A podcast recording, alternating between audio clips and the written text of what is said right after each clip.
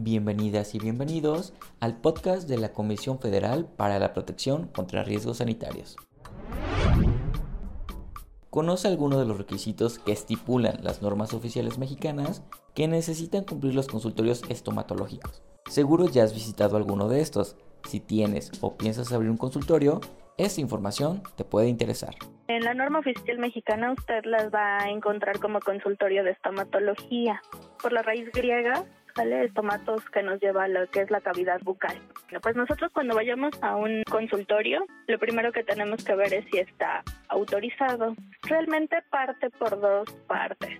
La primera, si solamente va a ser consultorio dental, necesita un aviso de funcionamiento y un aviso de responsable sanitario. El aviso de funcionamiento viene estipulado en la Ley General de Salud, en el artículo 200 bis. Pero si el odontólogo tiene un área para realizar panorámica dental, que es la radiografía que nos hacen de la boquita, necesita otro tipo de autorización. Esta es una licencia sanitaria y un responsable de operación y funcionamiento. La licencia es para avalar que el establecimiento, como se utiliza fuente de radiación ionizante, causa un daño a la salud, que hay un riesgo mayor. Entonces sí requiere una autorización más especializada.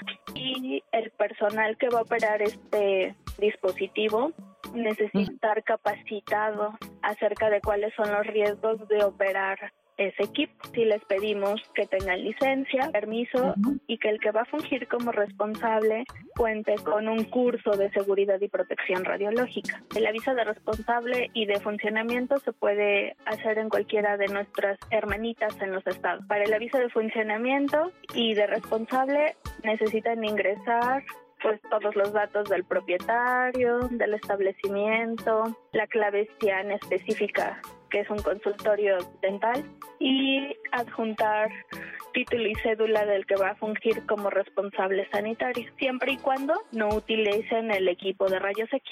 Tienen que cumplir con lo que viene estipulado en la norma oficial mexicana, la 005, que es SA3, que es la de consultorio. Ahí viene qué tipo de equipamiento debe de tener.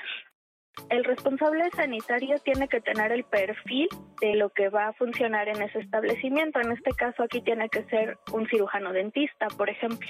No puedo meter un gastroenterólogo como responsable porque ante cualquier situación él es el que nos rinde cuentas de lo que sucedió. A nosotros es muy importante que exista alguien que tenga los conocimientos para poder atender cualquier circunstancia que se presente en el establecimiento. E incluso ahorita lo que se ha presentado últimamente es que hacen como la renta de los consultorios y pueden tener un responsable sanitario para toda la clínica que está conformada por cinco consultorios, por ejemplo, o si llegan al acuerdo de que tiene que ser individual y cada uno va a aplicar su aviso de responsable del horario que va a estar presente, no hay ningún problema.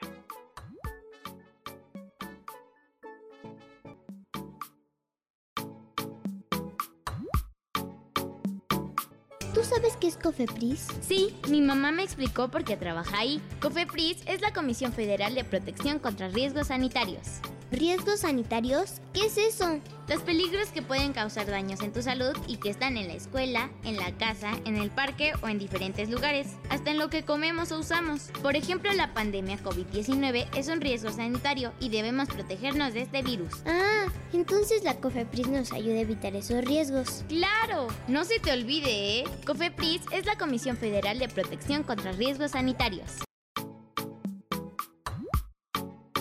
Bueno, el momento que tú llegas al establecimiento debe de estar pegado el aviso de funcionamiento y tiene un sello por parte de la comisión de que se recibió. Pueden solicitar la consulta directamente a la comisión para saber si ese número de aviso que viene en la parte superior derecha corresponde a ese aviso y a ese consultorio. Por ejemplo, el correo de la gerencia está público y aparte pueden meter su consulta a partir del INAI, el Instituto Nacional para Acceso a la Información, si es verídico el número con el que cuenta tal establecimiento en tal domicilio, ¿no? Es anónimo o si lo quieren hacer personal, pues no hay ningún problema.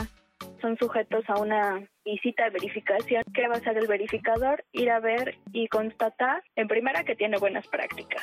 En segunda, que cumple con infraestructura, equipamiento inmobiliario, el establecimiento, ¿no? Entonces eso nos da la garantía de que se están haciendo bien las cosas, de que cumple con el equipamiento. La verdad es una ventaja. Su aviso de funcionamiento tiene una vigencia indeterminada Obviamente hay algunos que van modificando su aviso de funcionamiento porque modifican, no sé, el horario de asistencia o porque ya el responsable es otro. Entonces va sufriendo estas modificaciones. No olvidemos que debemos de notificar a la autoridad sanitaria en todo cambio que se realice.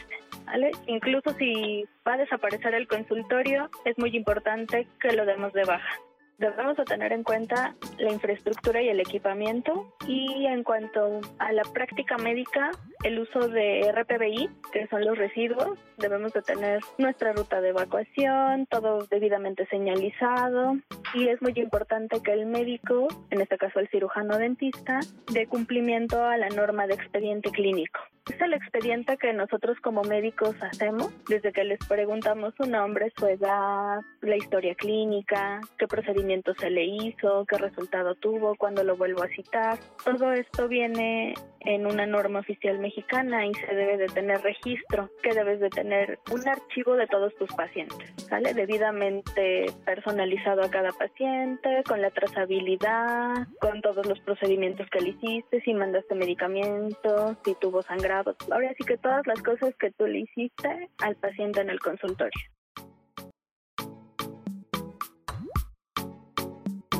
Este fue el tema del día de hoy. Escúchenos en el siguiente podcast. Encuéntranos en Facebook, Twitter e Instagram como arroba Cofepris, así como LinkedIn como Cofepris. Este programa es público, ajeno a cualquier partido político. Queda prohibido su uso para fines distintos al desarrollo social.